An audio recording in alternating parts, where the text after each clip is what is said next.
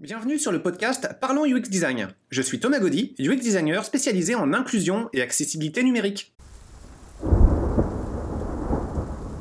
Bonjour tout le monde pour ce nouveau podcast. Alors pour celui-ci, on va parler de notifications audio. Alors les notifications audio, a priori, euh, vous voyez tous de quoi il peut s'agir. Hein. C'est euh, souvent un petit bruit qui peut y avoir dans différents contextes pour dire qu'il se passe quelque chose. Avant d'aller plus loin sur euh, cette histoire de notification, je vais vous raconter une scène de travail qui peut être assez classique pour plusieurs d'entre vous, bon pour d'autres euh, peut-être moins. Voilà, vous imaginez une scène en télétravail, euh, comme c'est pour beaucoup la mode après la, pandémie. Heureusement, ça fait partie des bonnes choses. c'est pratique, on peut travailler de façon un peu plus flexible, un peu plus confortable chez soi, on gagne du temps, on pollue moins. Donc, bah, vous êtes en session de télétravail et puis bah, vous essayez de travailler sur votre tâche. Et puis vous avez une communication avec un collègue euh, pour laquelle bah, il y a un dossier un petit peu sensible qui, peut se passer en fait. Donc euh, bah, il y a besoin de retour, il y a besoin d'être au courant de quand est-ce que ces retours arrivent. Et heureusement pour ça, sur les outils de discussion instantanée, il y en a plein. Hein. Il peut y avoir euh, Teams, il peut y avoir Discord, il peut y avoir Skype, c'est un peu rétro vintage maintenant Skype. il peut y avoir encore Slack. Bon, il y en a plein, Messenger. Bon, et puis, bah, vous connaissez le principe. Hein. quand un nouveau message arrive, vous êtes instantanément, quasi instantanément, averti de son arrivée par ce fameux bruit de notification audio. Donc je retourne à mon contexte de, travail, ma petite scénette. Euh, vous êtes chez vous, vous essayez de travailler, vous avez un échange sur un sujet assez tendu avec un collègue, et puis bah, c'est super intéressant d'être au taquet de la réponse qu'il peut avoir. Sauf que bah, sur votre outil, vous avez plusieurs canaux euh, simultanés qui vont être ouverts. Alors évidemment, vous avez la possibilité de muter ou pas euh, certains canaux. Mais euh, voilà, c'est un petit peu binaire. ce qui m'était arrivé une fois dans un contexte comme ça, c'est que bah, j'entendais un schling, le schling, le fameux schling de notification audio, unique, basique, binaire, hein, euh, il existe ou il n'existe pas, il n'y a pas trop d'alternatives, qui dit qu'il se passe quelque chose. Alors qu'est-ce qui se passe? Est-ce que c'est mon collègue euh, qui réagit par rapport à ce dossier un peu sensible? Ah non, non, c'est quelqu'un d'autre en fait. Donc j'essaye de me remettre à d'autres tâches qui nécessitent mon, ma concentration, et puis j'entends schling, et donc fébrilement, je me reporte à nouveau euh, sur l'outil de, communication, et puis je vois que c'est toujours pas ça. Et puis bah en fait, il y a, à ce moment-là une accélération, schling, schling, schling, de plein plein d'accélération, du en fait du spamage audio, deux choses qui se passaient sur euh, un autre canal en fait où il y avait une discussion euh, qui commençait à s'animer. Alors ce canal, encore une fois, je pouvais le, muter, mais ce qui était intéressant, c'était la nature des, euh, des, notifications qui provoquaient ces signaux audio. Euh, ça pouvait être euh, quelqu'un qui faisait un commentaire. Donc on n'a pas forcément le contexte si on n'assiste pas en direct à cette, euh, discussion. Ça peut être quelqu'un qui réagit à ce commentaire par un smiley, un pouce, un cœur. C'est très bien hein, d'ailleurs, ça a une grande valeur. Mais ce qui est intéressant, c'est que la valeur audio de ces réactions, ces smileys, ces cœurs, ces pouces, bah ça a la même valeur que la réponse ultra urgente du collègue qui pourrait dire ah là vite avant d'envoyer le document, bah il y a besoin d'une relecture et il faut le faire tout de suite parce qu'on n'a plus beaucoup de temps. Et donc il y a une espèce de confusion. Euh, alors, il y a plusieurs impacts là-dessus. Bah déjà, euh, ça rend fou, en fait. En premier lieu, ces notifications audio, euh, elles peuvent rendre dans certains contextes vraiment schizophrènes. Ça devient aussi impossible de se concentrer.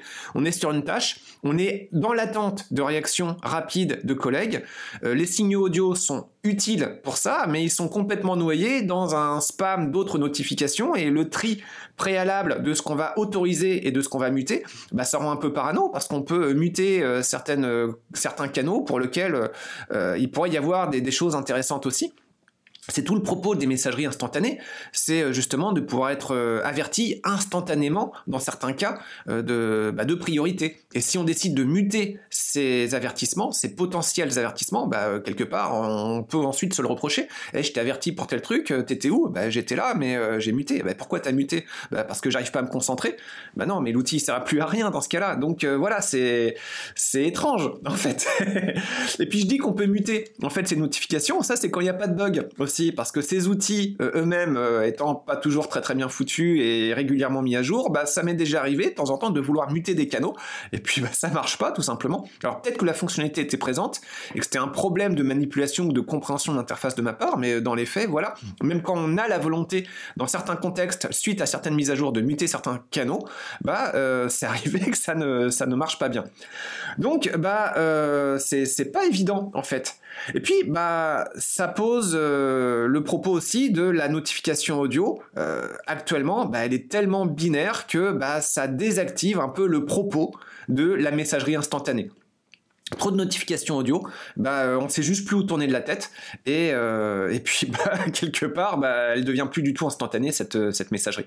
Alors, ça amène à une autre question aussi. Ces histoires de messagerie instantanée qui s'accompagnent de la fameuse notification audio pour réagir dans l'instant, dans l'instant, bah à quoi elle sert? Parce qu'après tout, on en a déjà d'autres des, outils. On a euh, des courriels, on a des messageries euh, de courrier électronique. Et ce qui est intéressant, c'est de voir comme ces autres outils traditionnels eux-mêmes se sont fait euh, en quelque sorte corrompre et dévaluer par des problèmes justement de notification. Alors je m'explique un petit peu. Euh, quand vous êtes dans des grosses structures euh, d'équipe, euh, vous avez tendance à échanger avec beaucoup de collègues et puis bah, vous avez tendance aussi à interagir sur pas mal d'outils. Et puis votre messagerie, elle va être connectée sur un grand nombre d'outils qui vont générer eux-mêmes des notifications textuelles courriel, pas audio hein, cette fois-ci, parce que les courriels en général actuellement ne permettent pas encore d'envoyer de notifications audio. Donc ça va envoyer des notifications de courriel, ça va envoyer du spam en fait. Euh, par exemple, on est sur un outil de design UX qui permet de recevoir des commentaires. Vous avez des collaborateurs qui vont déposer des commentaires, et puis bah, pour que ces commentaires ne soient pas noyés dans l'outil, et pour qu'on puisse en prendre connaissance plus facilement, bah, ces commentaires vont être envoyés dans la messagerie. Bon, maintenant, imaginez, euh, vous avez une session de travail avec, euh, allez, on va être euh, généreux, on va dire cinq collaborateurs qui sont en train de discuter d'un travail de design. Et puis, ces cinq collaborateurs, ils vont générer eux-mêmes plusieurs dizaines de commentaires, de petits points à, corriger ici et là. Bon, bah, 5 fois 10 pour chacun sur une session de travail. Vous allez avoir votre boîte courriel qui va être floudée d'une cinquantaine de messages. Et dans cette boîte courriel, là-dedans, en plus, vous pourriez avoir un moment un courriel qui va dire c'est urgent, regarde ça, il faut que tu réagisses, on a besoin de, ton avis tout de suite. Alors c'est pas le seul type d'outil qui peut générer euh, des notifications. Vous en avez d'autres aussi. C'est euh, tous les outils de planification et d'attribution de tâches. Vous avez euh, par exemple DevOps, vous avez Jira, et puis bah il y en a d'autres aussi. Ça c'est les plus connus pour les grosses entreprises.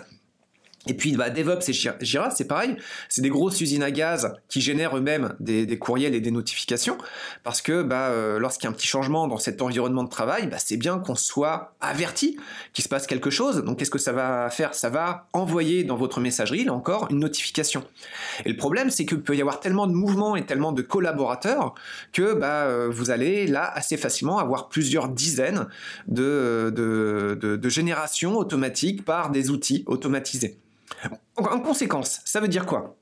Bah, Ça veut dire qu'on a des outils euh, anciennement traditionnels euh, d'écriture et de communication, hein. on parle de la lettre, du papier, de la plume, euh, qui ont été remplacés progressivement par d'autres moyens, hein, le téléphone, le courriel. Alors le courriel, ça fait un très très gros changement. Et puis bah, actuellement, le courriel, la plus grosse source dans les organisations de génération de messages, bah, c'est pas des humains directement, c'est des automates qui se font le relais des humains et qui génèrent du spam. Et donc ces courriels, ces boîtes courriels bah, sont devenues euh, des, gros chantiers qui demandent euh, une grande attention pour réussir à trier le tout venant des notifications des, euh, bah, des, messages qui sont eux-mêmes vraiment importants.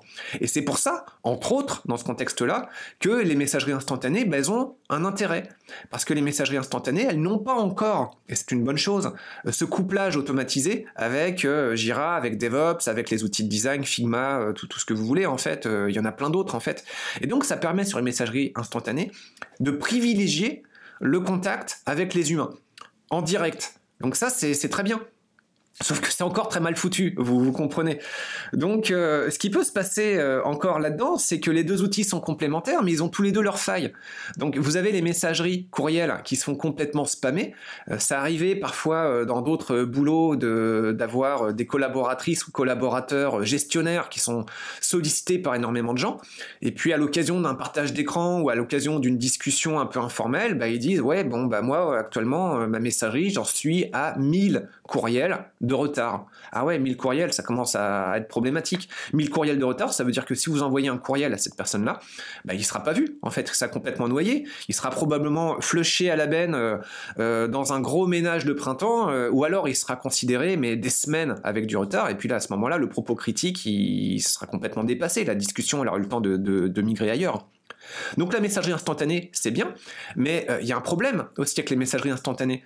C'est qu'il y a le côté instantané, c'est pas prévu pour y revenir plus tard. Les messages s'accumulent les uns par-dessus les autres, et parfois réussir à retrouver un message en particulier d'un collaborateur ou d'un groupe de collaborateurs, bah, si vous laissez passer quelques heures ou quelques jours, bah, vous n'allez pas le retrouver. Et la plupart des messageries instantanées ne permettent pas de mettre une fonctionnalité très pratique euh, qu'on a sur euh, les boîtes courriels, c'est euh, message non lu ou l'archiver avec un drapeau ou dire attention, ça faut que j'y revienne plus tard. Donc le côté instantané de ces messageries, bah vous entendez un truc, vous vous y tournez vous voyez la plupart du temps que c'est pas pertinent, et puis quand c'est pertinent et que ça alourdit votre liste de travail à faire, bah, vous dites ouais mais là j'aurais besoin de plus de temps pour y répondre, mais vous n'avez pas la possibilité facilement d'organiser ces afflux de, réactions qu'on vous envoie qui nécessitent du temps et bah, quelque part ça prend du temps encore plus. Faut sortir la remarque, faut la mettre dans un autre document, faut l'organiser dans sa propre to-do list. Si vous mettez ça dans, dans Jira, ça peut abreuver en notification d'autres collaborateurs. Enfin voilà, vous voyez que ça fait une espèce de chaîne complètement absurde où euh, bah, la génération de ce flux de travail s'auto-entretient. Et ce que ça donne en fait, bah, en, flot de travail, euh, un truc très très simple, dans un environnement, il y avait une faute d'orthographe à corriger à un moment. Cette faute d'orthographe, faut passer par toute une chaîne d'outils de validation et de discussion avec des collègues, par différents outils. Euh, ces étapes de travail pour demander la correction de la faute d'orthographe eux-mêmes génèrent en masse toutes sortes de courriels de partout. Et puis donc il y a eu un projet en fait où euh, une belle faute d'orthographe à corriger. Bah, au bout d'un mois de cycle de génération de notifications et de spams et de n'importe quoi, bah, cette faute d'orthographe, elle était toujours présente. Je sais pas si vous réalisez, c'est complètement aberrant. Vous voyez une faute d'orthographe, euh, la plupart du temps, vous dites, bah, je la vois, je la corrige, voilà, c'est fait. Mais non, en fait, parce que dans les grosses structures, vous n'avez pas la possibilité de la corriger vous-même, vous devez la référer, vous devez la documenter, vous devez le faire valider par des outils qui eux-mêmes génèrent toutes sortes de communications, et c'est complètement absurde. Donc j'aime bien souvent dans euh, notre, notre monde moderne euh, parler euh, de cyberkafkaïsme. Vous savez, hein, Kafka, c'était la dénonciation d'une sorte d'administration absurde, mais autant où il n'y avait pas d'ordinateur. Et puis, ben, on arrive sur euh, des, aberrations de ce genre, en fait, qu'on peut observer quotidiennement, qui sont, euh, qui sont à la fois euh, délicieuses et désespérantes. Alors là-dedans, le truc super, c'est que nous, en tant que UX designer, on a une responsabilité pour essayer d'améliorer tout cet environnement-là, mais en même temps, on se sent complètement impuissant, en fait, parce que les outils évoluent d'eux-mêmes dans des process de conception qui sont de plus en plus délirants, absurdes et, désespérants. Alors la bonne nouvelle, c'est qu'on manquera pas de boulot. La mauvaise nouvelle, en fait, c'est qu'on est tellement de plus en plus entouré d'outils dysfonctionnels que bah, les outils eux-mêmes pour nous servir euh, contrecarrent notre travail. Et c'est complètement fou, en fait. Alors, je reviens un petit peu sur le propos des euh, histoires de notification audio. Alors dans d'autres outils, j'ai eu l'occasion, euh, dans d'autres outils et dans d'autres contextes de travail, j'ai eu l'occasion de soulever la question d'une notification audio pour euh, un outil.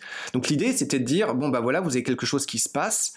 Euh, souvent, on réfléchit en termes d'interface visuelle, mais la notification audio, c'est quand même pratique pour attirer l'attention d'un collaborateur ou d'une collaboratrice et dire, voilà, il se passe un truc à ce moment-là. Et on peut travailler sur la nature de la notification. J'ai apporté quelque chose de complètement dingue, de dire on pourrait peut-être envisager deux signaux de nature différente pour distinguer un petit peu des natures d'informations et de dire le premier signal avertit quelque chose et le deuxième signal ça avertit quelque chose d'autre.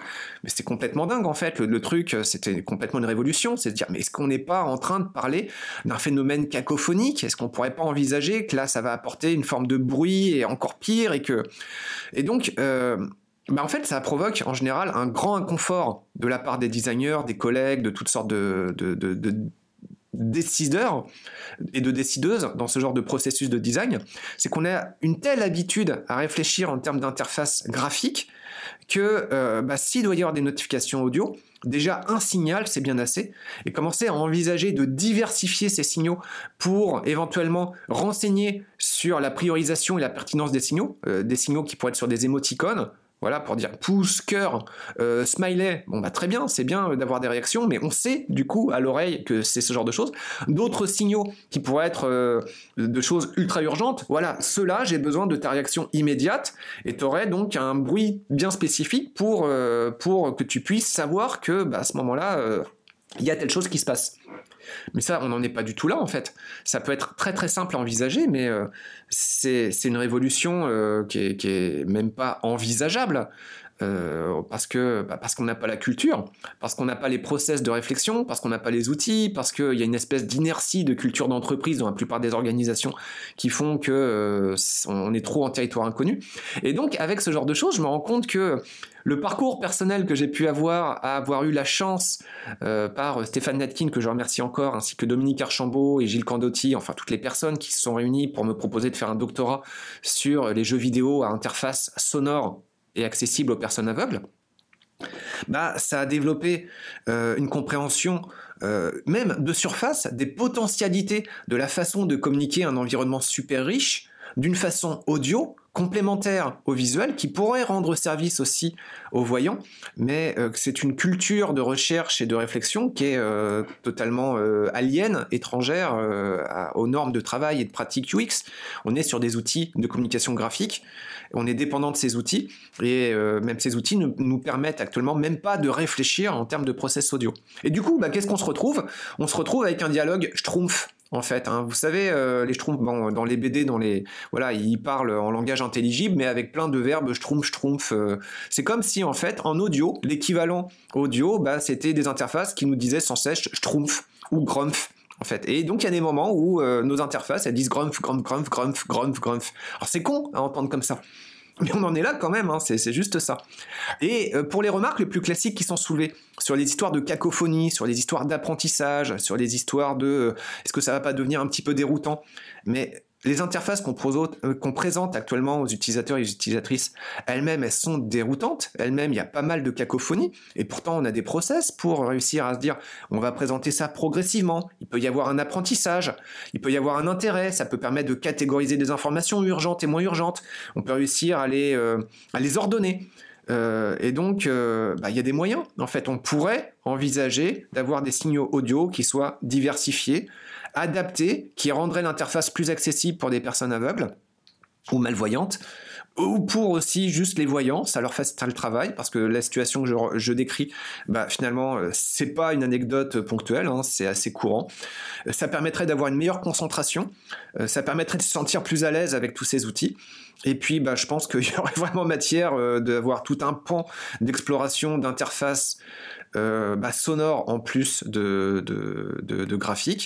Et puis on pourrait compléter ça aussi par un petit peu tactile. Enfin voilà, on pourrait avoir une complémentarité des différents sens pour avoir une expérience plus euh, complète et plus, euh, plus, plus satisfaisante aussi.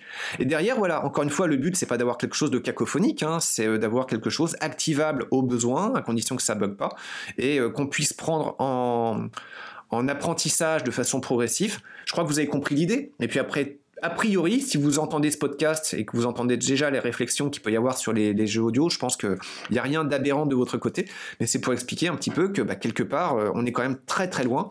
Il y a tout un pan de design d'interface qui reste complètement exploré.